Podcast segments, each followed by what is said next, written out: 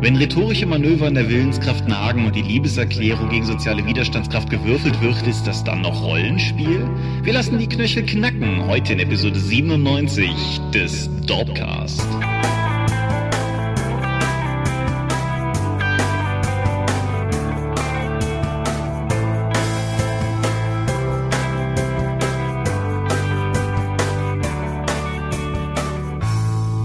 Hi und herzlich willkommen zur Episode 97 des Dorpcast. Einmal mehr haben wir uns hier versammelt, um über Dinge zu reden, die mit Rollenspiel zu tun haben. Und wenn ich wir sage, dann meine ich zum einen dich. Michael Skorpio-Mingas, guten Abend. Und zum anderen mich, Thomas Michalski. Hi. Und worüber reden wir heute? Social Combat! Äh, äh, äh, Nein, also ja. Was man also neben dem regulären Kampf noch so alles an Auseinandersetzungen im Rollenspiel machen kann. Genau, in meinen Unterlagen heißt die, war der Titel für die heutige Folge Würfel mal auf Reden. Ich denke, dass irgendwie so in die Richtung wird es auf jeden Fall gehen. Bevor wir dazu kommen, bevor wir zur Medienschau kommen, zum einen, was machst du gerade? Ich versuche zu stricken. Warum genau? Blöderweise war das Crowdfunding zum deutschen Strange Eons Abenteuerpfad für Pathfinder, also für was ewig liegt, so erfolgreich, dass uns zum Ende hin halt völlig die Stretch Goals ausgegangen sind, aber die Leute immer noch Geld drauf werfen wollten. Weswegen wir so Stretch Goals hatten wie das Pathfinder Team singt euch ein Ständchen und Michael lernt stricken. Ich glaube sogar in dem Crowdfunding steht irgendwas davon, dass ich eine Mütze stricke. Mir wurde aber jetzt von mehreren Leuten, die schon länger stricken, die ich um Hilfe gebeten habe, dann gesagt, hu, Mützen sind aber schon runde Sachen, das ist ganz schön schwierig. Und jetzt versuche ich halt einfach nur die Grundmuster mit so einer schalartigen Untersetzer zu machen oder so zumindest die Grundmechaniken zu lernen, bevor ich mich an was Schwierigeres begebe. Sollte also während des Crowdfunding, die Quatsch, während der Aufnahme dieses Podcasts irgendwann ich mehrfach das Klackern von Stricknadeln oder das Fluchen, weil ich mal wieder eine Masche verloren habe, zu hören sein, ja, daran liegt's. Ja, ich werde dein Fluchen drin lassen und das Klacken rausschneiden, soweit es möglich ist, denke ich. Hm. Ulysses Crowdfundings ist ein schönes Stichwort, um da kurz noch anzuschließen. Am vergangenen Samstag endete das Magos die Erleuchtung M20 Jubiläumsausgabe Crowdfunding. 251 Leute, möglicherweise auch welche von euch, haben sich daran beteiligt und haben eine Gesamtsumme von 39.184 Euro zusammengebracht. Das sind 522 Prozent des Finanzierungsziels awesome, möchte ich sagen. Ja, ja ich habe ja auch durchaus nicht ohne Grund mein Gesicht in die Kamera gehalten für dieses spezielle Crowdfunding Margos. Das ist ein langjährige oder mehr Folgen lang währende Dorpcast-Hörer mit Sicherheit mein Lieblingsrollenspiel und ich bin sehr, sehr, sehr, sehr happy, dass das jetzt tatsächlich auch auf Deutsch passiert. Ja, aber du musst erstmal W20 fertig layouten. Ja, ich bin ja dabei. Ich bin ja dabei. Wenn, wenn nicht DSA sich vordrängelt. Typisch. Ja, so ist das. Genau, dann noch eine Sache in eigener Sache. Vielleicht habt ihr es auch schon gesehen. Ich habe am vergangenen Wochenende auf unserer Facebook-Seite ein Video gepostet. Der Tom, der Markus und ich, wir haben uns getroffen, haben etwas getan, was wir in der Geschichte der Dorp, glaube ich, so noch nie getan haben und haben uns unser Stand-Auslagematerial angeguckt, bevor wir es auf der RPC auspacken. Ja, wir, wir lernen dazu, wir wachsen an unseren Aufgaben oder so. Nee, das effektiv ging es einfach darum, so mal gucken, irgendwie drücken wir einfach blind wie immer einen Stapel Lesezeichen nach. Nee, lass doch mal gucken, was überhaupt da ist. Lass doch mal gucken, was wir überhaupt an Kram haben für Systeme, von denen wir mittlerweile sicher wissen, dass wir sie nie machen werden, wie zum Beispiel Blut und Titten. Ja, tragisch. Äh, du hast es getötet. Ja, ich hab's ja auch erschaffen, da kann ich's auch umbringen. Ja, genau, so funktioniert das nämlich. Ja, wie dem auch sei. Also auf jeden Fall, das haben wir getan. Dazu gibt's ein kleines Video. Das ist jetzt nicht super hoch vom, vom Nährwert her. Aber ich dachte mir trotzdem, ich fände ganz cool, das ein bisschen zu dokumentieren. Wir wollen euch ein bisschen mehr Einblick liefern in die Dinge, die wir tun und so. So, wollen wir über Medien reden? Können wir probieren. Willst du anfangen, Strickmeister? Ach ja, ich kann mich immer nur auf eine Sache konzentrieren. Dieses Stricken ist noch echt fordernd für mich. Aber ja, ich fange mal an. Ich habe was gelesen. Das passiert ja auch nicht mehr so häufig. Aber nachdem ich gesehen habe, dass es jetzt die Abenteuerpunkt wieder gibt, das deutsche Rollenspiel Fanzine, habe ich mir das einfach mal gekauft. Aber es gab es ja vorher einfach in gedruckter Form, da konnte sich das holen. Sie haben jetzt die Erscheinungsweise ein bisschen geändert, indem man das Ding nämlich jetzt als PDF kaufen kann oder dann noch zusätzlich die Option hat, das über Drive-Thru über Print-on-Demand drucken zu lassen. Da ich Print-on-Demand bei Drive-Thru einfach auch mal ausprobieren wollte dafür, habe ich mir das einfach geholt. Zwei Wochen später war dieses kleine Heft hier. Die Druckqualität ist super. Mhm. Vom Umschlag wie vom Innenteil. Das Problem ist, dass natürlich das Porto etwa so hoch war wie der Druck des, des Heftes. Ja, dann spricht doch direkt bei den konkreten Zahlen. Das kann ja jetzt alles bedeuten. Ich glaube, das waren fünf oder sechs Euro und die, der Versand war nur noch mal vier oder fünf Euro. Okay, aber das ist ja, sagen wir mal, besser, als wenn das Heft 10 und das Porto 10 oder so. Das, das skaliert ja, ja schlecht. Das stimmt, aber für, für so kleine Sachen, Print on Demand, äh, schwierig, ja. weil Porto kommt halt da massiv drauf. Wenn du jetzt für 80 Euro oder für 120 Euro dir eine Magus Print on Demand Version bei Drive-Thru holst, dann sind 5 Euro Porto natürlich anteilig nicht so schlimm. Mhm. Ja, ich habe ja immer sehr, sehr gerne die Abenteuerpunkt gelesen, weil das immer direkt von Spielrunden Spielmaterial war, was ich dann auch oftmals dann in meine eigenen Kampagnen und Abenteuer eingebaut habe. So, jetzt die Ausgabe 6, Frühjahr 2017, ist die erste, die ich über Print on Demand habe und die erste, die ich auch über PDF gekauft habe. Und es ist leider die enttäuschendste, die ich bis jetzt hatte. ich habe eigentlich immer was rausziehen können, aber das Ding hier ist einfach so obskur. Es sind es ist eine Schlachttabelle für die Antike drin und dann am Ende nochmal eine Schlachttabelle für den Blutkrieg zwischen Dämonen und Teufeln bei D&D. Es gibt DSA, Finden, Kniffe und Tricks, äh, die auf ein anderes Regelsystem verweisen, was hier aber dann nicht mehr drin steht, weswegen das immer außerhalb von der Runde, glaube ich, nicht wirklich benutzbar ist.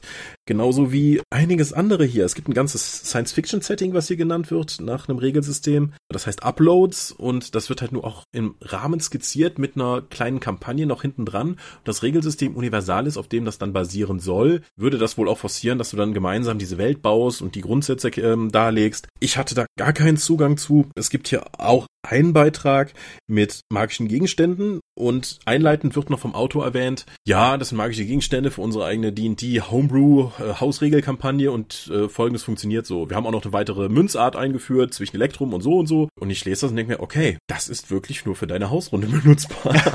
das ist so speziell, das ist so in den Regeln, die da vorgestellt werden, damit kann ich nichts anfangen, das ist so auf eure speziellen Bedürfnisse gemacht. Die anderen Sachen konnte ich immer noch adaptieren. Hier mit dieser Ausgabe von dem Heft habe ich da wirklich, wirklich Probleme mit, dafür für mich was eigenes Sinnvolles rauszuziehen. Deswegen kann ich eigentlich die sechste Ausgabe, so leid es mir tut, nicht wirklich empfehlen. Obwohl ich die Reihe an sich sehr mag. Gut, vielleicht schwächeln sie ja nur und die nächste wird wieder besser. Ich habe ja immer noch die Option, selbst was einzubringen oder so. Weil das ist ja ein Fanzine, da kann ja jeder mitmachen, der möchte. Das war's. Dann mache ich mal was, was wir, glaube ich, hier sehr selten bis nie bis jetzt hatten. Ich möchte einen Podcast besprechen. Ja, das kann, das kann man in diesem Falle machen, weil es ein begrenztes, sieben Folgen langes Ding ist. Ist dir S-Town in irgendeiner Form untergekommen? Nee, sagt mir nichts. S-Town ist ein Podcast von denselben Leuten, die This American Life und Serial machen. Serial war ja der heiße Scheiß unter Podcasts vor, ich glaube, zwei Jahren oder so, als da die erste Staffel kam. Und das Ganze ist ein, ja, im weitesten Sinne ein investigativjournalistischer Podcast. Und das Ganze funktioniert so, dass ursprünglich sich bei dem Macher dieses Projektes, Brian Reed, ein Mann namens John B. McLemore gemeldet hat. Und dieser Mann äh, betonte zum einen, dass er, da hat der Podcast seinen Namen her, in Shittown, Alabama leben würde. Das ist eigentlich Woodstock, Alabama, aber es wäre ein grässlicher Ort, in dem er wohnen würde, voll rassistischer, homophober, verlogener, verbrecherischer Typen und das ginge so weit, dass in diesem Ort jüngst jemand umgebracht worden wäre, der Mörder sich sogar noch öffentlich damit gebrüstet habe, das getan zu haben und niemand sei verhaftet worden. Und dieser Mann hat sich an den, das ist ein Radiopodcast, hat sich an diesen Radiosender gewendet, mehr oder weniger nach dem Motto, ich finde, ihr solltet mal herkommen und das mal irgendwie klären. So. Und das ist, wie gesagt, das ist kein fiktives Ding, das ist so gelaufen. Aha. Und der Reporter hat sich offensichtlich, wie er das schildert, sehr lange erstmal gesträubt, sich in diese Sache einzumischen, ist dann aber auf Berichte gestoßen, die tatsächlich auf Polizeikorruption in Woodstock, Alabama hingedeutet haben und ist dann letztendlich losgezogen, um sich mit John zu treffen. Was dann über sieben Folgen sich entfaltet, ist ein wirres Stück Blick hinter die Kulissen ländlicher, verlorener Gegenden. Ein Spoiler, diesen Mord hat es nie gegeben. Ein anderer, und das ist weniger ein Spoiler, damit werben sie auch, bis zum Ende der Recherchezeit dieses Podcasts stirbt tatsächlich noch jemand. Und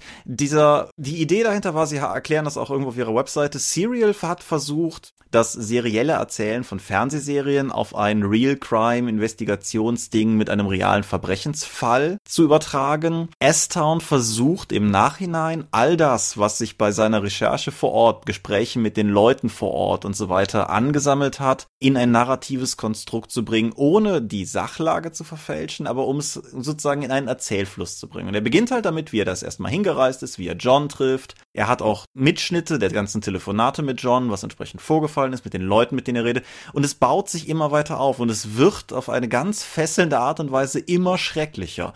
Immer mehr Leute, die da auftauchen. Das, du gewinnst einfach das Gefühl, die sind alle irgendwie wahnsinnig da. John um Faktor 30 voran vor allen anderen. Aber es ist auch tatsächlich irgendwas, irgendwas läuft da. Und er, der Journalist kriegt halt auch immer wieder gesagt, irgendwie von diversen Leuten, inklusive John, dass John wohl offensichtlich mal zu sehr viel Geld gekommen wäre. Und es gibt sogar Gerüchte, dass auf dem Grundstück von John irgendwo Gold vergraben wäre. Mhm. Das bis hin zu dem Punkt, wo dann irgendwann auch andere Leute auftauchen, die ebenfalls entsprechend, sagen wir mal, Ambitionen auf dieses Geld zu haben scheinen.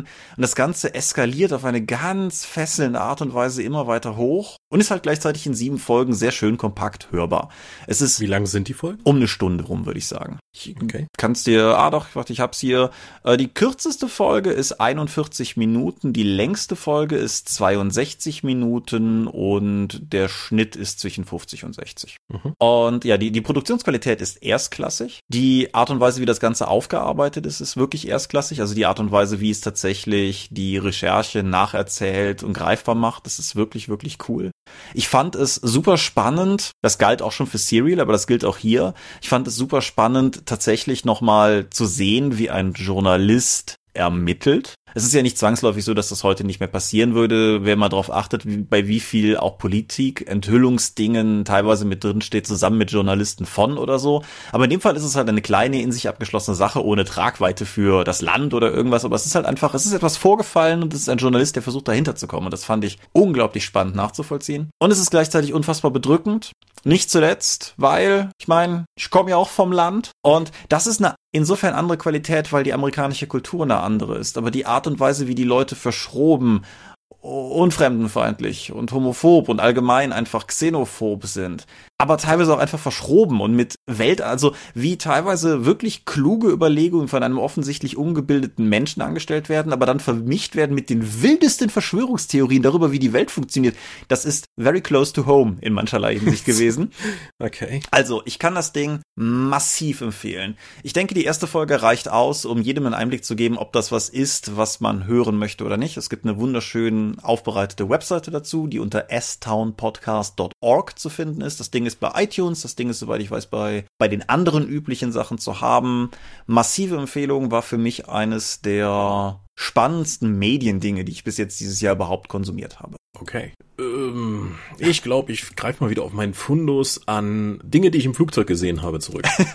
das ist eigentlich auch was, was ein cooles Rubriken-Jingle verdient hätte, aber. Dafür müsste ich, glaube ich, ein bisschen mehr durch die Gegend fliegen. Wie dem auch sei. Der Marsianer. Mhm. Eine Romanverfilmung, weitestgehend eine One-Man-Show, habe ich gedacht, über einen Mann, der bei einer Mars-Mission einfach zurückgelassen wird und dann irgendwie versuchen muss zu überleben. Ich dachte, es wäre eine One-Man-Show. Und zu guten Teilen ist es eben, dass dieser amerikanische Astronaut dann eben da zurück. Äh, der ist Biologe, wie sie ihn damit aufziehen, zum Glück kein richtiger Wissenschaftler, aber das ermöglicht ihm immerhin aus einer der Kernthesen des Films, aus der Scheiße der bisherigen Mannschaft dann Kartoffeln zu ziehen und damit zumindest zu überleben. Es gibt dann noch B-Plots über die Mannschaft, die im, die eigentlich zurückfliegt unter der Annahme, dass er eigentlich bei einem Unfall gestorben wäre. Und der Heimatbasis, die natürlich auch versuchen, dann verzweifelt eine Rettungsaktion zu machen. Allerdings ist der Mars halt ein paar hundert Tage Reise davon von der Erde entfernt, weswegen das alles zu Problemen führt. Die ganze Story, der ganze Aufbau hätte, wäre schwierig gewesen. Also gerade wenn wir sagen, wie Moon, der mir ja gar nicht gefallen hat als mhm. Science-Fiction-Film, dass du dann eine One-Man-Show draus machst. Dadurch, dass du aber verschiedene Ebenen hast von, von Erzählsträngen, die ineinander greifen und die auch miteinander interagieren. Allein nur davon, dass der hm, zurückgebliebene Mars-Astronaut dann irgendwie versuchen muss, mit der Heimat zu kommunizieren und dann über Umwege das nur klappt, weil auch selbst wenn er eine Nachricht losschickt, nachdem er später eine Möglichkeit gefunden hat, dauert es halt eine halbe Stunde, bis die Nachrichten wieder da sind. Das ist Science Fiction, das ist aber trotzdem eine Human Interest Story, dadurch, dass sie eben versuchen, den zurückzubringen und die Pläne, die sie haben. Der Film hat mich sehr gut unterhalten. Ich hat, hat mich tatsächlich abgeholt. Die Story ist spannend, auch über die über zwei Stunden, glaube ich, die er geht. Mhm. Wie er einfach mit Wissenschaft, Durchhaltevermögen, Innovation und einfach dem Willen zu überleben da oben weitermacht. Es gibt keine Aliens, er muss gegen nichts kämpfen, außer gegen die Einsamkeit und äh, die ganzen Probleme, die mit reinkommen. Er nennt sich später nach äh, anderthalb Jahren auf dem Mars dann auch noch zum ersten Weltraumpiraten, weil im Weltraum wohl das Seerecht gilt und er, äh, naja, egal. Er lässt sich ja noch ein Bart stehen. Ganz toller Film. Ich habe den Roman nicht gelesen. Ich habe aber vom Roman Gutes gehört. Ich habe vom Hörbuch Hervorragendes gehört und den Film fand ich auch sehr überzeugend. Also ja, auch außerhalb von Flugzeugen kann man den, glaube ich, ganz gut anschauen, wenn man dann äh, Mark Wahlberg einfach mal anderthalb Stunden auf dem Mars anschauen möchte und die Heimatcrew dazu. Dein Mark Wahlberg heißt Matt Damon. Es, wieso verwechsel ich die beiden ständig? Es ist furchtbar. Ich, ja. der, der Charakter heißt Mark Watney. Vielleicht hat dich das irgendwie fertig Vielleicht. gemacht. Aber ich wollte doch gerade sagen, das, das schließt doch gewissermaßen nahtlos an unsere Filme vom letzten Mal an, nachdem wir auch da schon einen, einen Damon und einen Affleck hatten.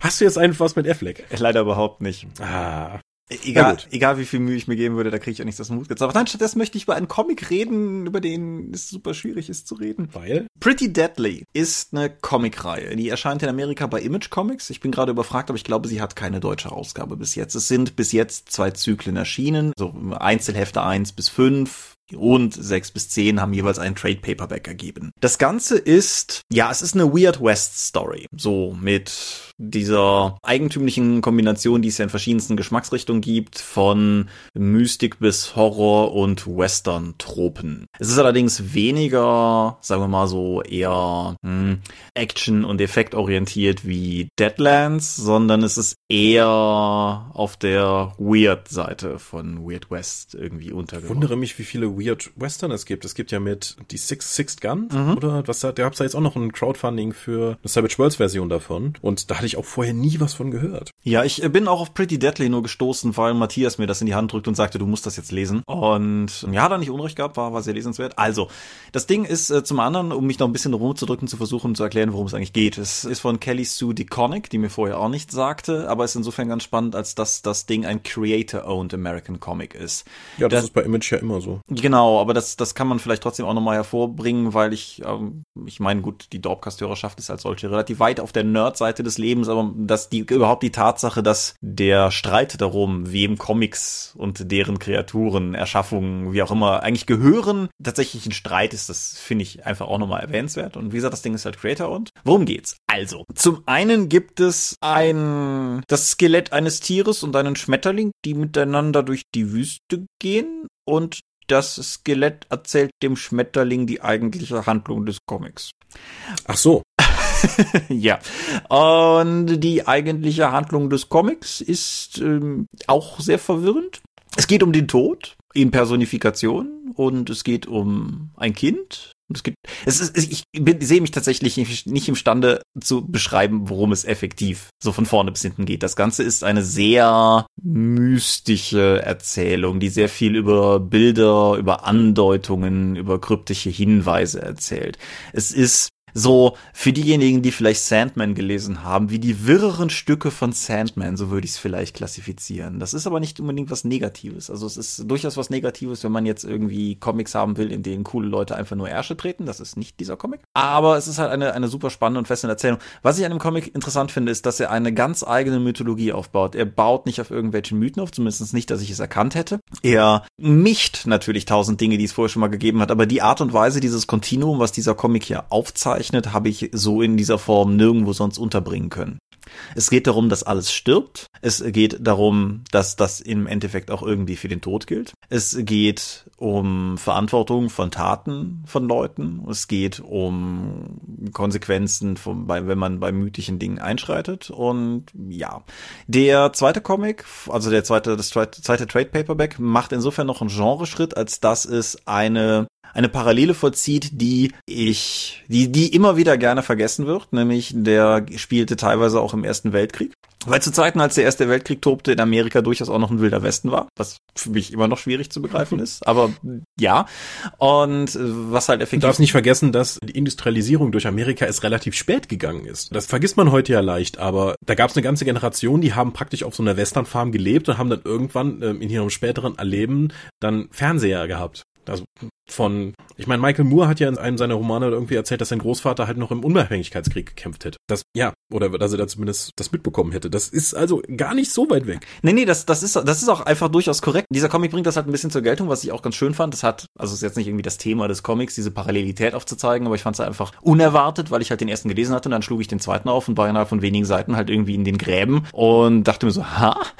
Aber es, es funktioniert halt schon irgendwie. Wie gesagt, ich druck's hier so ein bisschen rum. Es ist unglaublich schwierig zu beschreiben, worum es dann geht. Und ich habe auch die Sorge, dass bei allem Konkreten, was ich sage, ich im Endeffekt so ein bisschen nicht in dem Sinne Spoiler, sondern ich eine Lesung und Deutung vorgebe. Wer den Dopcast schon länger hört, weiß um meine verschrobene Vorliebe für manchmal eher verquarkste Dinge ich nehme einfach mal ich habe es nicht geprüft, ich nehme an, man kriegt die Dinge auch als E-Book, wer sich ganz unsicher ist, kann sich ja vielleicht einfach mal das erste Heft, also nicht das erste TPB, sondern das erste Heft holen und mal reinlesen, gucken, wie das anspricht. Die, die Illustration, die zeichnerische Qualität, das ist von Emma Rios gemacht und von Jordi Belair entsprechend ausgestaltet. Finde ich episch und fantastisch, sieht wunderschön aus. Ob man mit dem Erzählfluss klarkommt, bin ich mir unsicher, muss jeder für sich selber rausfinden. Egal wie. Ich finde, dieser Comic hat zumindest Aufmerksamkeit verdient, dass Leute, die auf sowas stehen, eine Chance haben, reinzugucken, weil ich glaube, es hat bisher außerhalb von Comic-Fankreisen relativ wenig Anklang hierzulande gefunden. Das soll sich ändern. Pretty Deadly heißt das ganze Ding und damit bist du wieder dran. Ähm, was mache ich denn hier noch? Ich habe die erste Staffel Preacher gesehen, jetzt vor schon einer ganzen Weile. Mhm. Das ist ja auch so ein Amazon Prime-Ding. Kaching. Ja, Kaching. Und äh, ist auch eine Comic-Verfilmung. Hat ja lange getan und es gab ja einige Kontroversen vorher, weil, ha, kann man das überhaupt richtig verfilmen? Ich habe die Comics nicht gelesen. Das mag ein Vorteil sein. Wer weiß. Also Marcel war ja ein großer Fan davon, auch von der Dorp und hatte die immer rumstehen. Aber äh, ich bin nie dazu gekommen, die tatsächlich zu lesen. Und die Erzählstruktur von der ersten Staffel Preacher ist ein bisschen verwirrend. Mhm. Weil, also ich fange vorne an. In der Preacher-Serie geht es darum, dass ein Provinzpriester in Amerika, in einem der staubigen Südstaaten, irgendwie eine göttliche Macht erlangt, wodurch er eine Stimme bekommt, mit der er Leute befehlen kann, dass die dann, sobald er seine Stimme benutzt, müssen die das tun, was er sagt. Die, er weiß nicht genau, woher die Macht kommt und ob sie wirklich von Gott stammt. Und äh, dieser Priester war vorher mal Superverbrecher, hat Leute umgebracht und so etwas und kann auch gut kämpfen und versucht jetzt irgendwie seine Gemeinde da irgendwie zusammenzuhalten. Das klappt nur so bedingt, weil der Großteil seiner Gemeinde sind halt Arschlöcher. Es gibt einen Chef von einer Großfirma da, die ist, der will halt Großgrundbesitzer sein, der ist gleichzeitig Fleischer und Stromlieferant der Stadt. Das ist eine obskure Gestalt. Und die hängen alle irgendwie miteinander zusammen. Es gibt auch ganz viele Rückblenden, die dann von damals dann erzählen, inklusive Rückblenden auf eine Zeit im Wilden Westen wo wir dann einen Charakter begleiten, der irgendwie ganz schreckliche Dinge durchmachen muss. Dieser Charakter hat zwar effektiv ganze Episoden oder riesige Teile von Episoden, es wird aber nicht geklärt, in welchem Zusammenhang der mit dem Rest steht.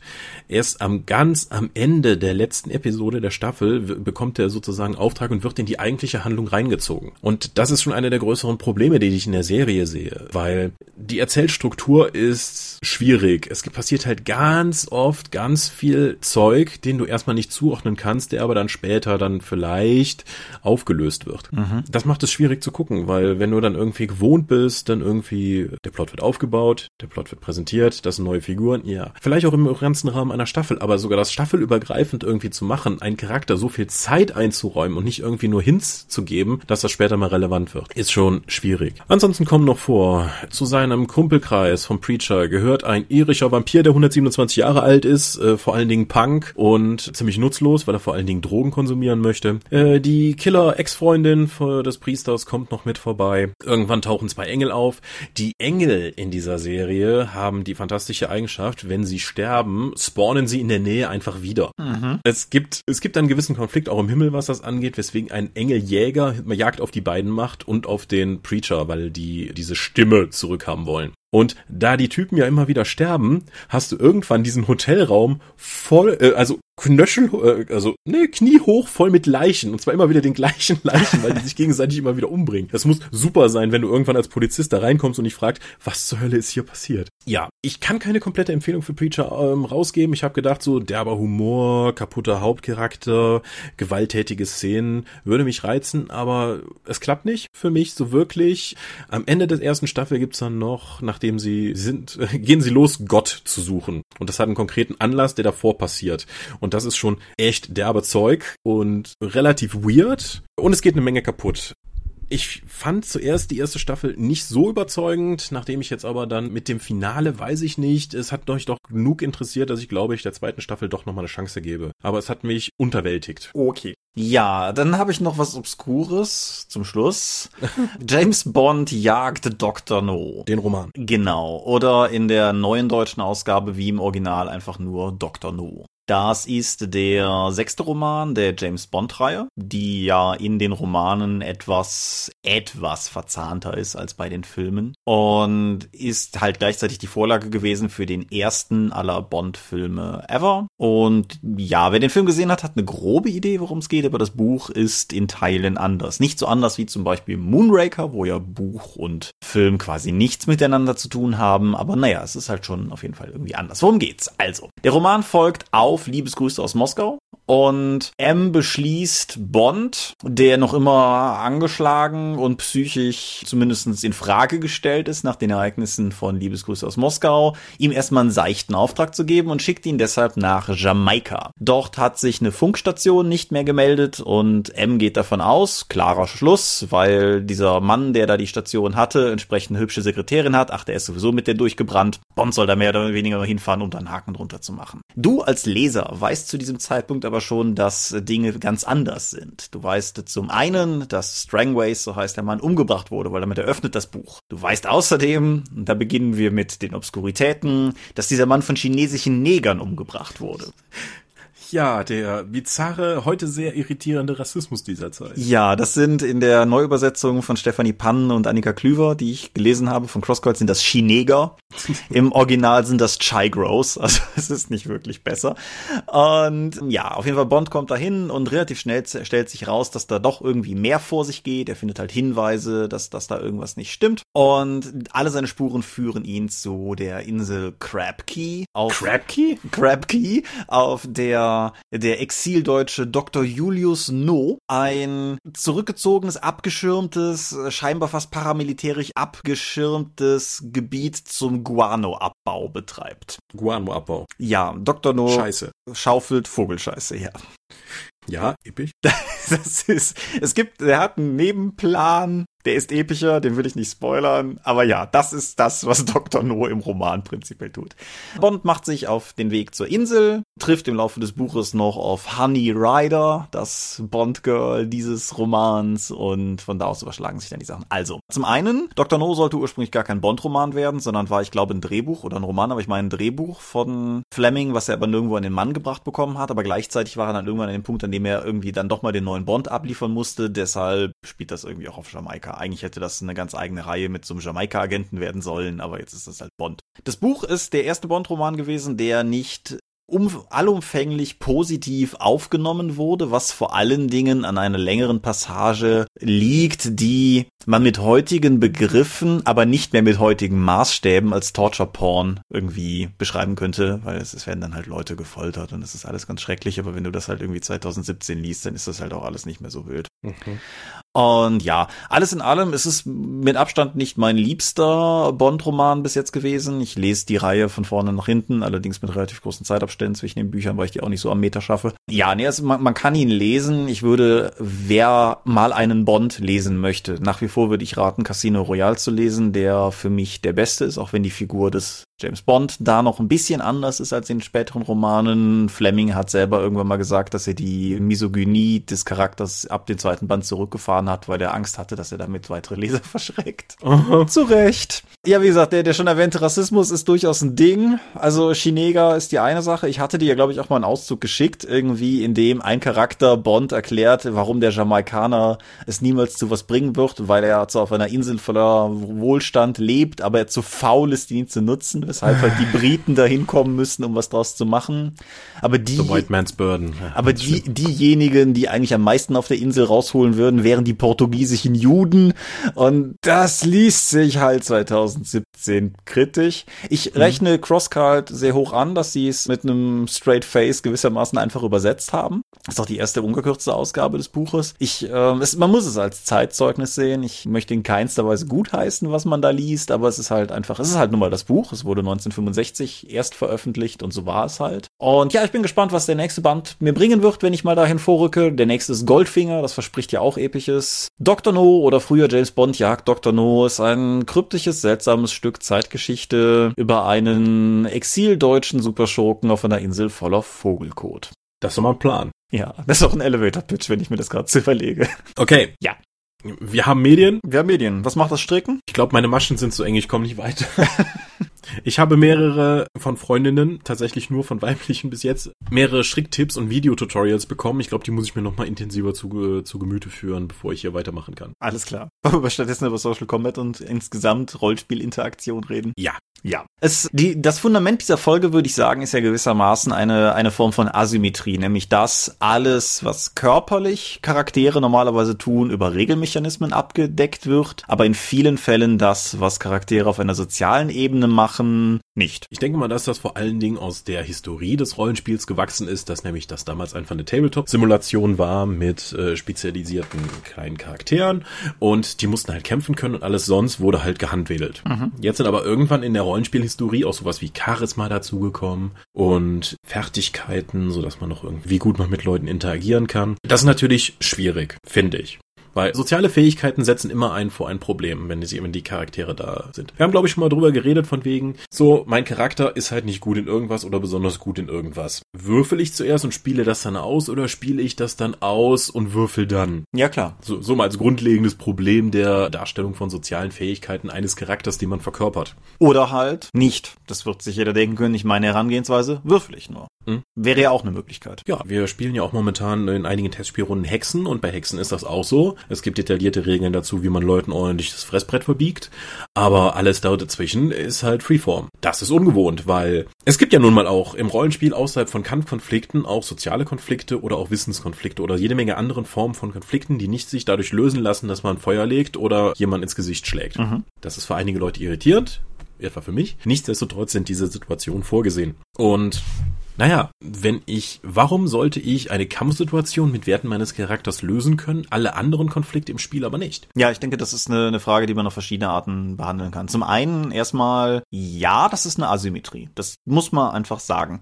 Ich denke auch, dass du mit deinem Ansatz, dass das historisch gewachsen ist, recht hast. Es ist ja tatsächlich effektiv sogar so, dass, dass die, die daraus entstanden ist, dass sie festgestellt haben, wie cool es ist, diese Einzelszenarien oder Kleingruppenszenarien auszugliedern und daraus. Es ist sehr, ich finde, es ist sehr einfach nachzuvollziehen, an welchem Punkt sehr von außen Interaktionsaspekte immer stärker reingerutscht sind. Aber auf eine Art und Weise, finde ich, führt das mit auch zu einem Problem, weil die Trennschärfe, finde ich, bei Kampfsituationen ja einfacher zum Beispiel. Also ich finde ohnehin schon, dass Kampfsituationen, da haben wir hier, glaube ich, auch schon mal drüber gesprochen, immer so ein bisschen mit dem Spielfluss brechen, weil so ab dem Moment, wo du in die runden Dimension des Spiels reinwechselst, ändert sich die ganze Dynamik am Tisch hier ohnehin. Das aber mal außen vor gelassen. Ich finde diesen Übergang bei sozialen Interaktionen halt viel heimtückiger, weil du manchmal halt auch meiner Erfahrung nach einfach in Dialoge und Dialogsituationen hereingleitest. Und das ist ja gewissermaßen fast ein Fluss in die andere Richtung. Ja. Grundsätzlich, wie gesagt, es ist asymmetrisch, wenn du das eine würfelst und das andere nicht. Es ist auch technisch gesehen erst einmal unfair, weil ich muss kein guter Sportler sein, damit mein Charakter gut klettern kann. Ich muss aber in klassischer Herangehensweise möglicherweise ein guter Redner sein, damit mein Charakter ein guter Redner ist. Mhm. Vor allen Dingen, weil das Charisma-Attribut in gerade älteren Rollenspielen, denke ich, vor allen Dingen auch eine sehr stiefmütterliche Rolle eingenommen hat. Also ja, natürlich, wenn du halt in deiner Rollenspielrunde sagst, ja, wir machen hier richtiges Rollenspiel, auf Charisma wird nicht gewürfelt, dann nehme ich doch Charisma 1 warum? What shells? Es ist ja so, als ob ich das Attribut nicht hätte. Dann kann ich ja mehr Punkte in meine Art in Stärke und Konsti setzen. Mhm. Auf der anderen Seite habe ich heute mal drüber nachgedacht. Ist es zwar tatsächlich so, dass zum Beispiel in einem Kampf zwar mein Charakter durch seine Werte bestimmt wird und wenn ich jemanden angreife, würfel ich auf Attacke oder was weiß ich, gegen seine Armor-Class oder was auch immer ich halt tue. Aber dennoch habe ich ja bei einer Kampfsituation zum Beispiel eine ganze Menge Aspekte, die dennoch immer noch von dem Spieler bedingt werden. Beispielsweise, wenn du eine, was weiß ich, du hast eine, eine Kampfsituation bei DSA und du könntest natürlich theoretisch jetzt eine Kriegskunstprobe einfordern, um weiteres einen taktischen Einblick in den Kampf zu haben, aber vermutlich passiert das nicht. Vermutlich agierst du im Kampf, wie du mit deinem Charakter halt agieren möchtest und das mag halt taktisch klug oder nicht so klug sein. Wenn du Interaktionen komplett auf Würfelwürfe runterbrichst, finde ich, entsteht in diese Richtung eine Asymmetrie, weil dann würfelst du halt nur noch auf den Wert und der Aspekt fällt raus. Also das heißt, eine gewisse Einflussnahme durch den Spieler muss auch in diese Richtung da sein, selbst wenn du einfach nur auf den Pegel kommen wolltest. Muss es ja auf jeden Fall. Also meine strategische Entscheidung im Kampf hat ja auch nur bedingt was damit zu tun. Ich kann ja auch sagen, dass ich als Spielleiter, dass Käfer jetzt plötzlich dann sinnvoll ihren Flammenangriff, den sie eben haben, dann einsetzen, anstatt anstatt das einfach nur gegen einen Gegner einzusetzen. Weil sonst wäre das ganze Encounter langweilig. Genau, ja. Wie handhabst du es denn? Also was ist so der, was ist der 2017 Ist-Zustand bei dir? Immer mit der Option, dass, ich mir, dass sich sowas ändert, würde ich nach wie vor davon ausgehen, dass es zuerst gewürfelt wird und dann, dass das Ergebnis ausgespielt wird. Mhm. Also wenn jemand irgendwie patzt, dass er dann auch wirklich mal richtig in die Scheiße greift, weil das kann ja auch Spaß machen. Scheitern kann auch Spaß machen. Genauso, wenn ich dann, es, aber es ist leichter, Scheitern darzustellen, als was Großartiges darzustellen. Im Sinne von Rhetorik oder Charakter ausspielen. Weil, hey, ich habe einen kritischen Erfolg bei meiner Diplomatieprobe gewürfelt. Jetzt sagt der Spielleiter, ja, spiel das mal aus. Und ich so, ja, kann ich nicht. Ja, wie? Ja, ich sage ihm halt was ganz Tolles. Ja, was denn? Ja, mh, hm, ich habe ganz oft in Rollenspielrunden halt erlebt, dass Leute dann unter Druck gesetzt werden, irgendetwas darzustellen oder irgendetwas auszuspielen, woran sie entweder keine Fähigkeiten hatten oder keine Lust. Also gerade wenn jemand keine Fähigkeit hat und sich dessen auch bewusst ist und das trotzdem dann dazu genötigt wird, das auszuspielen, äh, übt ja eine große Menge an sozialem Druck aus, die ich einfach unnötig finde. Deswegen ist es für mich auch immer sinnig und notwendig, auf Attribute entsprechend würfeln zu können. Ich habe es auch in die andere Richtung erlebt, wo einer meiner Mitspieler oder der hat in einer anderen Rollenspielrunde gespielt und er erzählte mir dann halt, die machen halt richtiges Rollenspiel und äh, hat halt äh, spielt halt in seiner Hunter-Runde einen Staubsaugervertreter und hat entsprechend Werte in Manipulation, Diplomatie, äh, Charisma und so etwas, um eben Leuten was aufschwatzen zu können. Und er interagierte mit einem NSC und der Spielleiter meinte dann irgendwann, ja, der ignoriert dich jetzt aber. So, wie, wie, wieso ignoriert er mich? Ich habe Manipulation vier von fünf Punkten und das und das und das. Ja, so, ja, ist so. Und da ist ihm erst in diesem Moment aufgegangen, nachdem wir uns am Anfang tatsächlich drüber gestritten haben, weil ich gesagt habe, du musst immer auf soziale Fähigkeiten würfeln, ansonsten ist es ungerecht. Er hat sich zuerst darüber aufgeregt. Zwei Wochen später, nachdem wir dann wieder im Auto miteinander gefahren sind und darüber nochmal geredet haben, hat er sich dann darüber aufgeregt, dass der Spielleiter ihm eben nicht erlaubt hat, die Situation über die Regelseite zu lösen, weil er halt so viele Punkte darin investiert hat. Die waren effektiv verschwendet, weil sie eben gesagt haben, wir machen richtiges Rollenspiel und spielen es aus. Mhm. Und das ist ja halt auch völlig unbefriedigend. Weil selbst wenn du gut darstellst, ich habe letztes Mal noch in einer Runde erlebt, wo jemand meinte, sein Elf geht halt bei Shadowrun in der Kneipe und versucht jemand abzuschleppen, um eben eine Ablenkung zu kriegen. Und da das auch eine Freeform-Runde war, wurde dann später dann, es ist praktisch Streit ausgebrochen, weil es nicht auf der Regelebene gemacht wurde, sondern er dann später versuchte zu argumentieren, mein Elf sieht super aus, der kann dann das und das, der hat doch hier super Werte in allem, warum hast du das jetzt nicht durchgehen lassen? Ja, das, die war halt nicht so interessiert. So, ja, aber warum habe ich denn so hohe Werte? Warum kann ich das denn so gut? Das definiert meinen Charakter. Warum nimmst du mir hier das Spotlight einfach nur auf erzählerischer Ebene, anstatt dass ich einfach nur sagen kann, ich habe halt schlecht gewürfelt, ja, passiert. Weil der Würfel ist immer der große Gleichmacher. Ja, oder selbst wenn man den Würfel rauslässt, man könnte ja sogar, wenn, wenn du es jetzt, sagen wir mal, es ist jetzt nicht Kernelement einer Szene, sondern es ist einfach nur ein, ein Teilaspekt einer größeren Szene, dass du halt auch einfach vielleicht mal über den Wert gehst. So, du willst was, auch das willst du, ja gut, du hast Manipulation vier, ja, dann gehen wir mal davon aus, das klappt schon. Wie gesagt, wenn es nicht Kernelement der Szene ist, aber dass du halt zumindest so ein bisschen die, die Schwamminteraktion mit NSCs auch zumindest in seinen Werten so ein bisschen abgleichst. Dass wenn du einfach davon ausgehst, der Charakter hat sich bei der Charakterschaffung den Vorteil gut aussehend geholt, dann werden dem halt mutmaßlich Leute hinterher gucken. Punkt. Ja, aber es ist halt dann einfach Spielleiterwillkür, ob es funktioniert oder nicht in der jeweiligen Szene. Es gibt halt keinen Mechanismus dahinter, der, der mir dann sagt, hier, ich habe das besonders hochgenommen, eine hohe Erfolgswahrscheinlichkeit zu haben. Es hängt immer noch davon ab, ob der Spielleiter mir in dieser Szene das billigt oder nicht. Mhm. Und das, und im schlimmsten Fall kommt es, wie eben beschrieben, dann zu diesem Haggeln, dann so, aber ich habe doch das. Nein, das habe ich nicht. Also, um, um das. Ich vergleiche das hier immer mit Cowboy und Indianer. Du bist getroffen, gar nicht, in Wohl. Um so welche Szenen möchte ich einfach nicht mehr sehen im Rollenspiel. Dafür haben wir nur, haben wir Regeln, um solche Konflikte eben darzustellen. Das ist korrekt, um, um vielleicht gerade ganz kurz das, was ich gerade davor eingeworfen habe, nochmal auszurichten. Das ist was, was ich ganz explizit nur zugunsten von Spielern auslegen würde. Also, wie gesagt, einfach nur, wenn du, je nachdem, was für ein Regelsystem es ist, um nochmal auf DSA zurückzukommen, Proben bei DSA sind halt immer so ein Fullstop.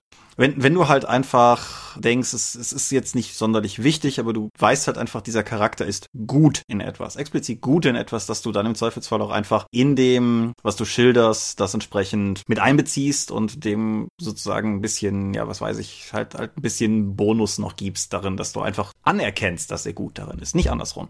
Und klar, wenn es spielrelevant ist, wenn es irgendwas ist, wo wirklich was von abhängt, dann nutzt du die Mechanik des Spiels, welche auch immer es sein mag, ja. Warum soll ich überhaupt eine Szene ausspielen, in der nichts Relevantes passiert? Wie gesagt, als Teilaspekt irgendwie, hm. du hast halt irgendwie ein Charakter steht im Spotlight und möchte jetzt irgendwie in der Szene irgendwie mit dem, was weiß ich, mit dem Verbrecherboss in der Bar verhandeln. Und die ganze Interaktion, das ist die Szene von diesem Spieler, der mit dem Verbrecherboss interagiert. Und ein anderer Spieler fragt halt nur, sag mal, kann ich eigentlich eigentlich irgendwie währenddessen hinten so ein bisschen am Tresen irgendwie mit den Leuten rumflirten. So, dann guckst du, weißt halt, der ist irgendwie besonders gut ausgehen, dann sagst du halt, ja, das klappt und irgendwie die mögen dich. So, Punkt. Mhm. Dann machst du die, das Spotlight von dem anderen weiter, das du nicht unterbrechen wolltest. Das war so mein Gedanke. Da muss ich ja wieder sagen, dass, da kommen wir auch langsam wieder zur Regelmechanik des Social Combats zurück.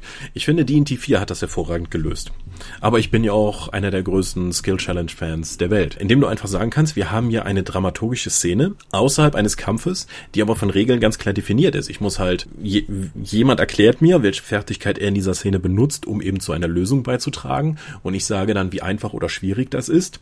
Und andere können das auch noch unterstützen unterstützen. Es müssen insgesamt so und so viele Erfolge gesammelt werden, bevor so und so viele Misserfolge zusammengewürfelt wurden und dann ist die Szene halt vorbei. Du hast ein klar definiertes Ende, wann die Interaktion beendet sein kann. Sei es nur durch Ausspielen und danach Würfeln oder nur durch Würfeln. Mhm. Fate hat einen ganz netten Mechanismus, der glaube ich in eine ähnliche Kerbe haut, nämlich dass du einen Vorteil erschaffen kannst. Mhm. Dass du halt durch die Fähigkeiten deines Charakters irgendetwas in der Szene auf eine Art und Weise beeinflussen kannst, dass du später aus dem Umstand, den du geschaffen hast, wiederum einen Vorteil gewinnen kannst. Also mhm. dafür musst du halt einen deiner Fate-Punkte einsetzen. Du kannst aber auch einen deiner Fate-Punkte dann eben bekommen, indem du einen deiner Nachteile in der Szene ausspielst, um dann eben äh, einen Nachteil in der Szene zu packen.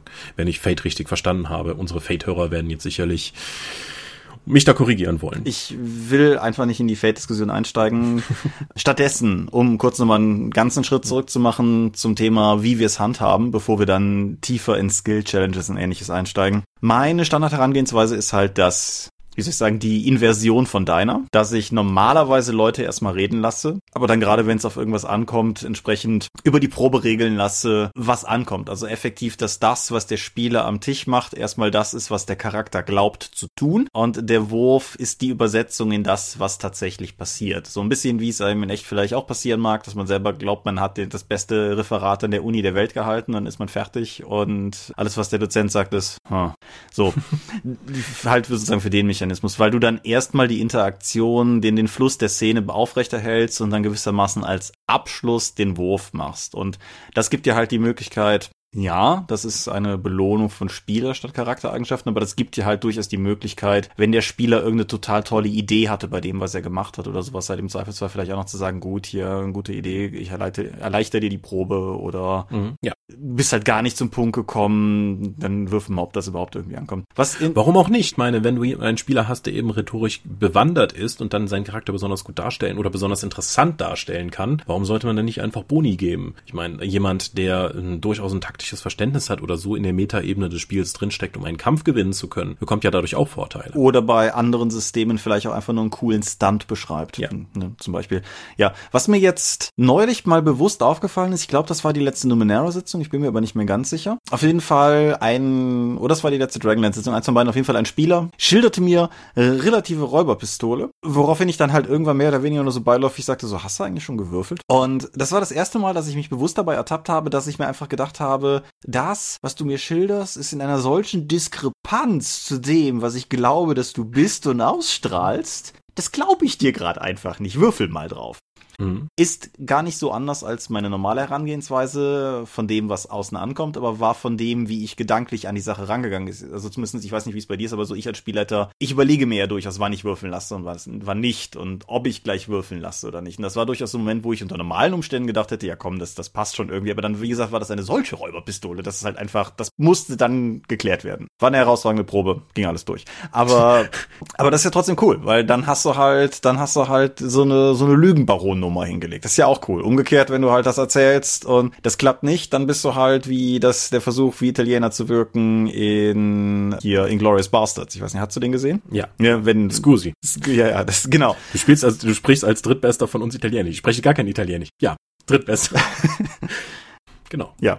So. So stelle ich mir das dann vor. Aber gut, zurück zu den Skill Challenges. Aber das sind ja nur wieder einzelne Proben, weil die eigentliche Idee hinter dieser Episode war ja, Social Combat genau aufzubereiten. Das heißt, können, es gibt ja genug Systeme, die sagen, hier eine, ein Konflikt auf einer Ebene wie, wir reden miteinander, wir versuchen eine Intrige zu spinnen, ist, er funktioniert ähnlich wie ein Kampf. Wir haben Runden, wir haben Aktionen, die man durchführen kann und es gibt eine Ressource, die runtergeknallt wird. Was kann sein Einfluss oder wer hat gerade die Oberhand hier als rhetorisches Mittel? Oder Willenskraft. Auch so ein Klassiker. Oder Willenskraft, genau. Kann ich mich einfach mit meinen rhetorischen Fähigkeiten, ich meine, schau dir eine beliebige Episode von Hart aber fair an oder eine andere Talkshow, wo dann immer vier Politprofis sitzen und ein Fachmann, der leider rhetorisch völlig überfahren wird, obwohl er eigentlich inhaltlich das meiste Wissen hat. So, das wäre Social Combat, so die ganzen Rhetoriker machen den an der Diskussion einfach platt, obwohl er alle Fakten und, und alle Argumente auf seiner Seite hat. Aus äh, völlig unfachlichen Gründen würde ich dir gerade unglaublich gerne widersprechen und kann es nicht. Das frustriert ja. mich. Aber gut, das ist. Es ist furchtbar, aber es funktioniert halt. Sobald du irgendwie so einen, einen gestandenen Unionspolitiker hast, der seit 40 Jahren Berufspolitiker ist,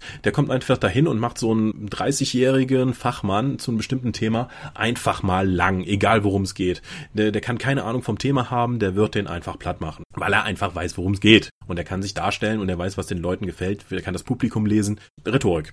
Plus. Funktioniert. Und das ist eine Sache, die schlägt dann schon fast wieder den Bogen zur Rollenspielmechanik. Es gibt ja durchaus rhetorische Manöver. Mhm. Ja, durchaus auch realweltlich. Verschiedene Techniken, wie du deinen, Anführungsstrichen, oder auch nicht Anführungsstrichen, Gegner dumm darstellen kannst oder nicht, wie du ihn vielleicht in argumentative Fallen locken kannst oder nicht. Und das ist ja gar nicht so anders wie Kampfmanöver halt entsprechend in verschiedenen Systemen. Nichtsdestotrotz ist es eine absolute Ausnahme, wenn Social Combat vorkommt. Warum? Ich glaube. Es fühlt sich einfach falsch an, oder? Ja, deshalb auch mein provokanter Würfel mal auf Reden-Titel, der eben erwähnte welche. Mhm. Weil ich finde halt, es ist so ein, ja, es ist sehr, sehr, sehr etabliert, dass du Interaktionen ausspielst. Vielleicht kombiniert mit einem Wurf, aber nicht, dass du in eine Verhandlung reingehst mit der festen Absicht, die durchzukämpfen. Mhm. Mein technisch gesehen erster Kontakt mit Social Combat müsste Exalted Second Edition gewesen sein, wobei ich es da weder als Spieler noch als Spielleiter je aktiv gesehen habe. Mein erster wirklicher bewusster Kontakt mit dem Konzept war das Game of Thrones Rollenspiel auf einer Drakon vor 100 Jahren. Mhm. Und das hat mich damals tatsächlich ziemlich umgehauen. Nicht mal in dem Sinne, dass ich jetzt ein totaler Social Combat Konvertit wäre. Bin ich nicht. Kommen wir gleich auch noch zu warum. Aber einfach, dass das Konzept existiert und dass man das so macht, hatte ich halt vorher noch nie gesehen. Mhm. Und das war halt sehr, ja, es ist, kommt nicht so häufig vor, finde ich, dass du beim Rollenspiel auf irgendwas stößt und denkst, wow, das habe ich mir so noch nie vorgestellt. Und das war halt für mich ganz klar so ein Moment. Ja, ich kenne diese Momente. Ich hatte das ja damals bei Exalted mit der ersten Edition noch, wo ich dann irgendwie einen Stunt beschrieben habe und der Spielleiter meinte, das ist cool, du kriegst einen Bonuswürfel und ich kannte es bis dato nur, wenn ich irgendwas Cooles beschreibe, wird mein Wurf schwieriger. Dass das umgekehrt funktionieren könnte, dass es also weg von der Simulation ist, mehr zu einer Darstellung von dem, was das Spiel thematisch von mir möchte, hat halt mir die Schleier von den Augen gerissen und so weiter. Aber ist es nicht, also ich kann verstehen, wenn wir sagen, es ist D&D, das Fantasy SWAT Team geht in den Dungeon runter und tötet Monster. Braucht kein Social Combat System für die, für das Kernthema des Spiels. Mhm. Aber so etwas wie Game of Thrones ist es ja sehr sinnvoll, weil diese Intrigen, dieser soziale Kampf, diese Interaktion zwischeneinander ist ja ein zentraler Teil dieses Settings. Ja. Deswegen ist es ja auch sinnvoll, das mit Regeln zu unterbuttern. Ich, ich kenne auch fast kein Setting, so spontan zumindest, bei dem ich es so passend finde wie da. Wir haben ja hier in dem Kontext auch schon ein, zwei Mal gelobt, dass das Game of Thrones Regelwerk allgemein insofern ganz spannend ist, als dass es eine gewisse systematische Stringenz besitzt. Alle verschiedenen Aspekte in diesem System, die sozialen Konflikte, die Konflikte Mann gegen Mann, aber auch zum Beispiel große Schlachten oder sowas funktionieren im Kern erstmal alle gleich und das ist etwas, was ich dem System sehr hoch anrechne. Ich finde es auch gerade bei Game of Thrones unglaublich passend, weil ich finde, es ist halt immer irgendwie, es ist immer dieses Spiel um Macht oder dieser Konflikt um Macht vielmehr, der die Reihe auszeichnet, Buchreihe, Serie, Rollenspiel, wie auch immer. Und es sind halt verschiedene Aspekte oder verschiedene Ebenen, auf denen der stattfinden kann und dass das Rollenspiel in der Lage ist, die alle abzudecken und nicht nur ja den den klassischen Rollenspielteil davon, finde ich sehr sehr sehr sehr cool. Es wäre auch durchaus zum Beispiel sagen wir mal, wir haben neulich über Babylon 5 geredet und wir haben über Babylon 5 Rollenspiele geredet und von denen zum Beispiel liefert mir das keines, obwohl jetzt zum Beispiel gerade zum Beispiel der Aspekt rhetorische schmissige Reden etwas sehr essentielles ist für Babylon 5. Mhm. Dennoch, was denkst du, woran, warum klickt das nicht? Warum? Zum einen würde ich sagen, durch die Sozialisation insgesamt im Rollenspiel, dass es sich einfach falsch anfühlt, anstatt es nur auszuspielen, dann mit, also sagen wir mal so, Kampf ist eigentlich eine hochkomplexe Sache, genau wie die Gesundheit eines Charakters. Du kannst nicht einfach, aber nichtsdestotrotz gelingt es uns da, ohne mit der Wimper zu zucken, zu sagen, jemand hat 30 Lebenspunkte und Schwert macht 1 wie 6 Schaden. Das kann einfach akzeptiert werden. Zu aber sagen, dass jemand eine soziale Widerstandskraft hätte, gegen die ich würfel und dann verliert er irgendwie eine Ressource von Einfluss oder die Macht über dieses Gespräch, in dem wir gerade sind, fühlt sich einfach völlig falsch an, weil es so selten vorkommt. Es ist nicht Teil unserer Erziehung innerhalb der Sozialisation von Rollenspielen. Rollenspiel. Oder? Nichtsdestotrotz sollte es aber einfach auch ein Konflikt sein, den man auch darüber die gleichen Mechaniken lösen können sollte. Ich finde vor allen Dingen interessant, du hast gerade ein interessantes Schlüsselwort gesagt, du hast nämlich soziale Widerstandskraft gesagt. Mhm. Das ist ja nun einer der drei Widerstände bei Earthdawn. Richtig.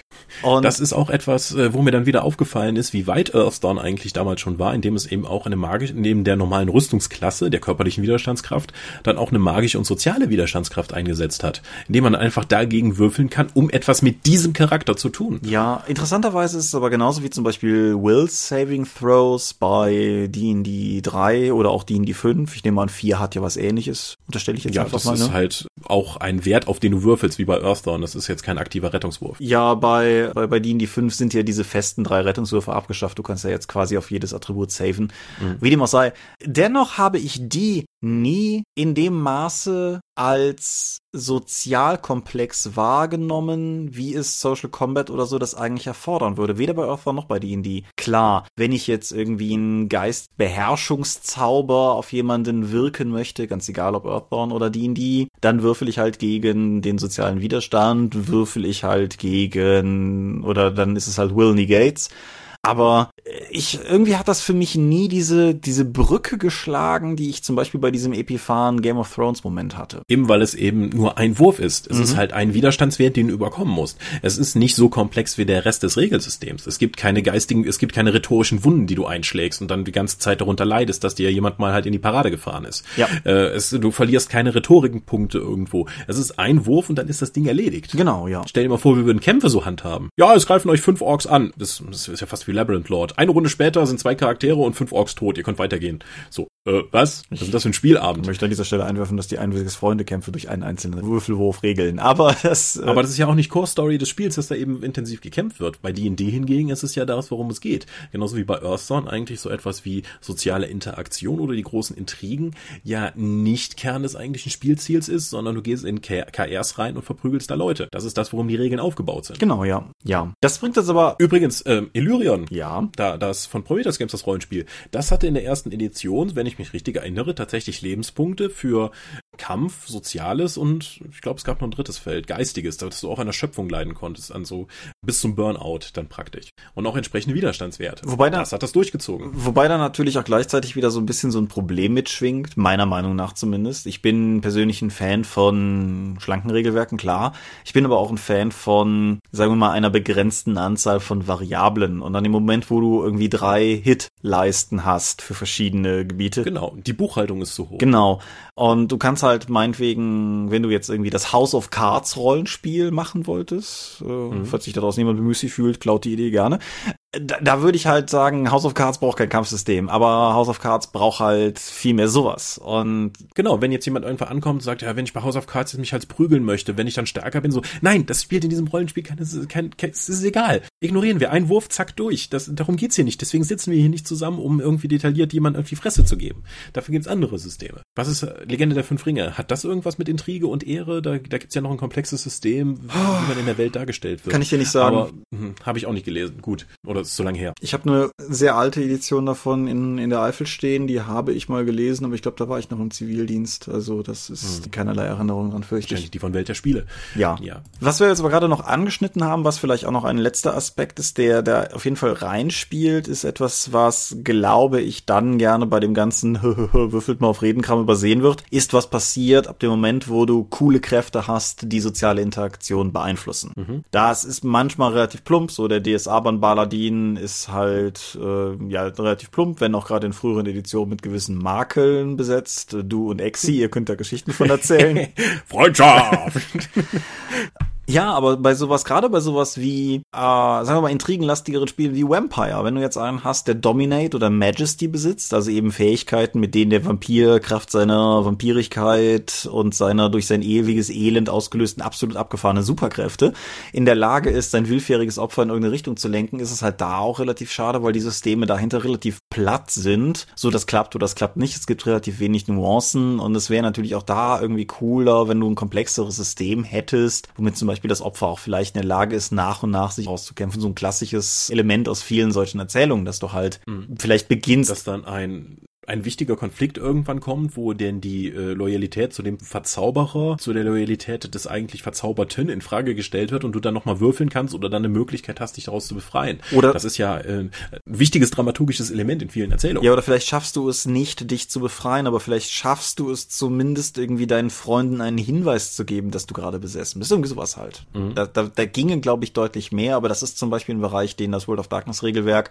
zumindestens die groß, die große Zahl der Systeme von den O-Wort und N-Wort-Systemen, die ich kenne, glaube ich, nie sinnvoll ausgeschöpft haben. Ich könnte jetzt wieder darüber ranten, dass die World of Darkness ja eigentlich von den Regeln, die in diesen Büchern stehen, nichts anderes als Shadowrun mit Superhelden ist. Und dieses tolle, ach, das ist so Intrigenspiel und so tief. Das ist alles nur das, was ihr am Tisch damit gemacht habt. Das ist nichts, was unbedingt in den Regeln zu finden ist. Da würde ich auch Weil nicht widersprechen. Die, das Einzige, ja, was ich... Die wichtigen Sachen, also man sieht ja auch, wie Vampire Lab funktioniert und so etwas, wo sitzen Leute in schlecht ansitzenden Kostümen irgendwo in dunklen und reden miteinander und versuchen Intrigen zu spinnen. Warum ist ein Großteil des Regelsystems von Vampire darauf ausgelegt, dass ich so und so viel Schaden mache, wenn ich die und die Fähigkeit benutze? Ja, passt eigentlich nicht. Ich sag mal so, ich halte es nicht für zwingend notwendig, dass ein System wie zum Beispiel ein Vampire ein ausgefeiltes Social Combat System hat. Ich finde da nur die völlige Unproportionalität des vorhandenen Kampf- und Kräfteregelwerks mhm. im Vergleich zum Rest ist halt das Problem. Du könntest halt durchaus sagen, so das ist wie es ist, so wir möchten dieses Spiel, ist ja ein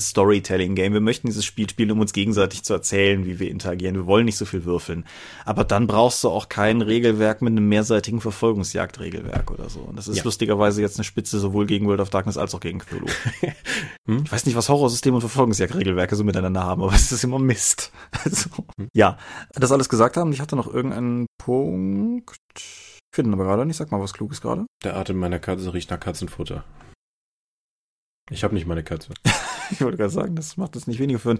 Nee, also wie gesagt, das ist auf jeden Fall der, der, der Teil. Es gibt noch einen letzten Aspekt bezüglich der, der Skill Challenges und so, den, der, der für mich der Grund ist, weshalb es für mich nicht das Mittel der Wahl ist. Und zwar ist es effektiv einfach der Grund, dass es nicht stattfindet. Mhm. Du hast zwar den Konflikt auf einer Regelebene. Du hast auch durchaus das spannende Element, wenn das System gut ist, wie die Regelmechanismen zueinander stehen, so ähnlich wie bei einem Kampfsystem auch. Aber die gedankliche potenzielle schmissige Rede hat halt einfach nicht stattgefunden. Hm. Und du hast recht, ein solches System begünstigt gute Redner im Endeffekt im Vergleich zu schlechten Rednern und führt halt auch dazu, dass jemand, der rhetorisch nicht sonderlich gewieft ist, mutmaßlich nie den Meisterdiplomaten spielen könnte. Aber ich finde es halt einfach schade, wenn dieses Element des Ausspiels letztlich auch in einem komplexeren Skill-Challenge-System oder dem, dem Game of Thrones-Regelwerk oder sowas irgendwie untergeht, weil der Teil mit den schmissigen Regeln und den geschickten Argumenten und so auf so eine abstrakte Ebene gehoben wird. Wie siehst du das? Ich bin dafür, dass man ausspielen kann, solange eine Mechanik im Hintergrund läuft, die das eben unterstützt, was ich da tue.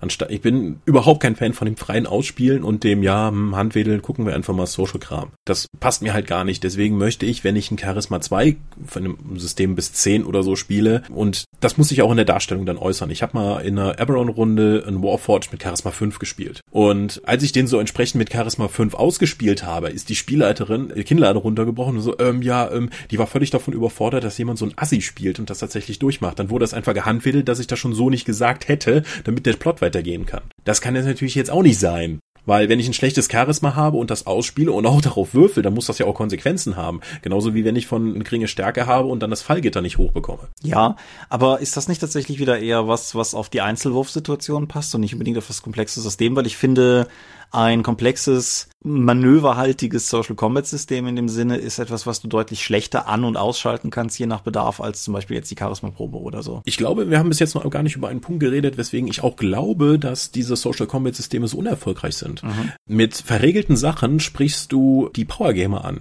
Die Leute, die aber darstellen wollen, die ihn ausspielen wollen, die das gerade die soziale Interaktion im Rollenspiel reizt, sind meistens nicht diejenigen, die sich mit den Regeln befassen wollen. Wer also einen sozial aktiven Charakter, einen Diplomaten oder so etwas spielen möchte in einem System mit Social Combat, wird vermutlich das Ausspielen, äh, meine Vorteile, das Ausspielen mehr genießen, als sich mit den Regeln zu befassen. Er wird also einen gegebenenfalls mechanischen Nachteil dadurch haben, dass er auf der Metaebene des Spiels einfach nicht so firm ist, obwohl er eigentlich das sein Steckenpferd in dem Spiel sein sollte. Ja. Wenn du jetzt sowas wie Exalted hast, da ist alles kompliziert und ungebalanced. da kann man dann einfach sagen, gut, dann spiele ich eben den ungebalanceden Diplomaten anstatt dem ungebalanceden Kämpfer. Dann kriege ich halt im ersten. Und sowieso, wenn du anfängst, deine, deine Fähigkeiten, deine Fähigkeitspunkte in irgendwie Diplomatie zu setzen und du würfelst nicht drauf, kriegst du es im, hast du, wirst du doppelt abgestraft. Du kannst in den sozialen Situationen nicht glänzen, weil du darauf nicht würfeln darfst. Und in den Kämpfen kriegst du richtig aufs Maul, weil du deine Punkte in was gesteckt hast, was nur gehandwedelt wird. Das heißt, alle verlieren. Es gibt übrigens noch eine Variante, wie man das schlimmer machen kann. Mhm. DSA. ah, du rennst bei mir offene Türen ein, Thomas. Weil, was ich, nee, was ich bei DSA einen inhärenten Fehler finde, ist, dass die Kosten von Kampf und Sozialfähigkeiten so unfassbar weit auseinander liegen. Also explizit merke ich es halt persönlich bei DSA 4, weil wir mittlerweile sehr hochstufig, gibt ja keine Stufen mehr, aber sehr Abenteuerpunkte reich sind. Was halt effektiv bedeutet, dass tendenziell alle Steigerungen teuer sind an dem Punkt. Aber dadurch, dass die Diskrepanz zwischen Waffen, die du auf D oder E steigerst und Sozialdingern, die du auf A oder B steigerst, es führt halt einfach dazu, dass irgendwann alle das können. Und das macht's halt auch unsinnig. Weil wenn du, wenn du sagst, das ist eh nicht so wichtig, das mache ich billiger, entwertest du es halt auch. Ja, oder du sagst halt konkret darüber, dass das in meinem System nicht so wichtig ist. Und wenn es nicht wichtig ist, ist die Steigerung davon nicht so teuer, weil das wirst du so selten einsetzen, wenn du es unbedingt möchtest, ja bitte, aber die relevanten Fähigkeiten kosten eben was. Und umgekehrt, und das hätte ich jetzt nicht gedacht, dass das jemals passieren würde, um mal was Positives über das, das Shadowrun 4 Regelwerk zu sagen. Shadowrun 4 trennt ja in sonst wie noch Fertigkeiten und Wissensfertigkeiten. In effektiv Sachen, die du im Spiel benutzt und Sachen, um deinen Charakter auszuschmücken. Genau, und das finde ich eine coole Sache eigentlich, dass mein Charakter sowas wie das, das Standardbeispiel, was ja interessanterweise zufälligerweise irgendwie scheinbar alle haben, nämlich irgendwie Popkultur des 20. Jahrhunderts. das ist halt etwas, was mein Charakter mutmaßlich regeltechnisch niemals brauchen wird, was aber irgendwie trotzdem geil ist, auf den Charakterbogen schreiben zu können oder eben irgendwas anderes, was weiß ich, mein Charakter ist Fachmann für Paläontologie oder so. Das kannst du halt dann entsprechend kaufen, weil du da zwei getrennte Systembereiche hast, einmal für die Sachen, auf die du wirklich würfeln sollst und auf Sachen, die nur dazu da sind, deinen Charakter irgendwie geschickt zu machen. Wobei ich immer noch glaube, dass Savage Worlds das besser macht mit dem Allgemeinwissen. So, das ist mein Charakterkonzept und dann so, das passt aber schon. Ich bin Torwaler, also ich müsste ja was über Fischen wissen. Ich habe jetzt Fischen nicht als Fertigkeit. Ja, würfel mal auf Intelligenz, um dem was über Fischen zu erzählen. Ich brauch's halt nicht. Es ist halt irgendwie Teil meines diffusen Charakterkonzepts. Und wenn ich sage, ja, das passt, kann ich immer noch auf irgendwas würfeln und muss jetzt nicht irgendwie Fertigkeitspunkte reinstecken. So wie die toll gebalanceden Rollenspielcharaktere von DSA, die ja immer Töpfern auf drei haben, um eben zu zeigen, dass es auch außerhalb von Kämpfen noch irgendwas zu tun ja, hat. Ja, allerdings sollten wir an diesem Punkt vielleicht innehalten und sagen, wir reden demnächst mal über Talentsysteme. Das haben wir nämlich auch noch nie gemacht. Ach. Wäre vielleicht mal ganz interessant. Wir scheinen da was zu sagen zu haben oder so. um den Bogen zurück zum Social Combat zu schlagen. Was ist denn diesbezüglich dein, dein aktueller Stand? Würdest du dir wünschen, dass es mehr Systeme machen? Oder denkst du das, weil ich finde, was du gerade gesagt hast, dass es effektiv etwas ist, bei dem die Nutzer und die Zielgruppe nicht kompatibel scheinen. Das ist ein ziemlicher Totschläger, über den ich nie nachgedacht habe, aber der eine Menge erklärt, ja. Ja, das ist auch der Grund, weswegen ich glaube, dass die nicht erfolgreich sind, weil, wie gesagt, Leute, die darstellen wollen, haben keinen Bock, sich mit den Regeln zu beschäftigen, die wollen halt darstellen. Und die dann dazu zu zwingen, dieses Regelsystem zu benutzen, um eben überhaupt in ihre Darstellung zu kommen, ist halt eine Mauer, die zwischen ihnen und ihrem eigentlichen Spielziel steht. Mhm. Und ich würde mir als Spieldesigner und als jemand, der eben sagt, ich möchte eine vernünftige Mechanik dafür haben, mehr Social Combat Systeme nutzen. Ich sehe aber auch, dass das an den eigentlichen Bedürfnissen der Zielgruppe vorbeigeht. Aber so etwas, wenn ich ein Spiel habe, das eben diesen Intrigen-Aspekt hat, oder dann würde ich mir wünschen, dass die Spiele das auch wirklich umsetzen würden. Hexen zum Beispiel auf der einen Seite sagt, es ist ein Action-Popcorn-Arschtreter-Rollenspiel und deswegen brauche ich auch keine komplexen Regeln, um irgendwie soziale Interaktion oder Ermittlungen darzustellen. Das müssen die Spieler halt machen. Mhm. Und dazwischen wird halt irgendwie Schattenkreaturen auf die Fresse gegeben. Ja. Ich versuche gerade eine Überleitung zum Thema der nächsten Folge zu bringen, aber das ist gar nicht mal so einfach, wie ich das gerade dachte. Deshalb lasse ich es einfach. Hast du noch irgendwas zum Thema? Social Combat, ja. Ich glaube, am, am Ende habe ich noch so als kritischen Treffer noch so ein Argument gebracht, über das du noch nicht vorgeredet hast. Du hast eine, du hast eine Wunde erlitten in deiner Rhetorik und deswegen kann ich das jetzt hier als Sieger verbuchen. Dö, dö, dö, dö. Ja. Ich, ah, naja, lassen wir lieber die äh, Zuhörer darüber entscheiden. Genau, ich werde dennoch bis zur nächsten Folge eine Long Rest einlegen und mit vollen Punkten in die nächste Runde starten. Mhm. Ja, wie seht ihr das? Klammer auf. Wir waren furchtbar nachlässig beim Beantworten von Kommentaren der letzten Folgen. Weiß ich. Versucht das mal wieder zu bessern. Wie immer gilt, wir lesen sie alle, wir kommen nur nicht immer dazu zu beantworten. Vor allen Dingen ist ja bald auch noch RPC und frisst gerade unsere Seelen. Dennoch, diesmal gerne wieder in die Kommentare. Wie seht ihr das? Social Combat, hey or nay? Gibt es irgendwas, was wir vergessen haben, von dem ihr meint, dass wir es jetzt auf jeden Fall noch hätten erwähnen sollen? Gibt es irgendein abgefahrenes Indie-System? Mit Sicherheit. Dass wir uns anschauen sollen, dass das äh, entsprechend irgendwie funktioniert. Wie falsch war deine Erklärung der Fate-Regeln vorhin? Lasst es uns wissen. Ja, vielen Dank fürs Zuhören. Bin gespannt, was in den Kommentaren dazu noch kommt und wie ihr dazu steht. Wir hören uns in zwei Wochen wieder. Ja, bevor wir auflegen, ganz kurz noch. Wir sind die Dorp, uns gibt es online unter www.die-dorp.de. Ihr könnt es folgen per RSS-Video via spblogs.de. Ihr könnt es abonnieren bei iTunes. Wir freuen uns über gute Bewertungen. Wir haben Accounts bei Google+, bei Facebook, bei YouTube und bei Twitter. At die Dorp geht an Tom, at Seelenworte geht an mich. Seelenworte ist auch der Name des Blogs und meines Instagram-Accounts. Wir veranstalten die Drakon, die kleinen sympathisch beim Pelker in der Eifel. Drakon.conro.de ist die Adresse, wo ihr da mehr fährt. Und wir sind ein Patreon-finanziertes Ding. Und wer da mehr wissen will, findet unter patreon.com slash die Dorp alles, was er wissen muss. Links gibt es auch wie immer unter dieser Folge. Danke fürs Zuhören. Wir hören uns. Bis denn. Buja. Adieu und ciao, ciao.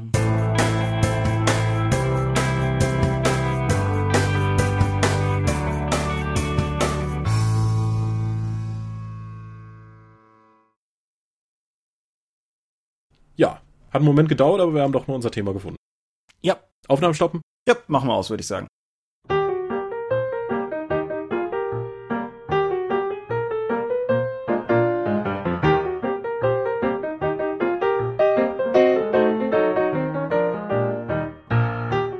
Die Dorp und der Dorpcast werden in ihrer Form durch eure Unterstützung und Spenden auf Patreon finanziert. Unser besonderer Dank gilt dabei wie stets den Dorp Ones, also jenen, die 5 Dollar oder mehr spenden. Im Monat April 2017 sind das 8088, Lambert Behnke, Gerrit Bonn, Tobias Kronert, Daniela, Dorifer, Granus, Heinrich, Isambard, Jägers.netcast, René Kulig, Volker Mantel, Moritz Melem, Mofte, Orkenspalter TV, Philipp Picker, Ralf Sandfuchs, Jens Schönheim, Alexander Schendi, Bentley Silberschatten, Olovil Stein, Tunnelorn.net, Technosmurf, Teichdragon, Xeledon und Marco Zimmermann. Vielen, vielen Dank euch allen.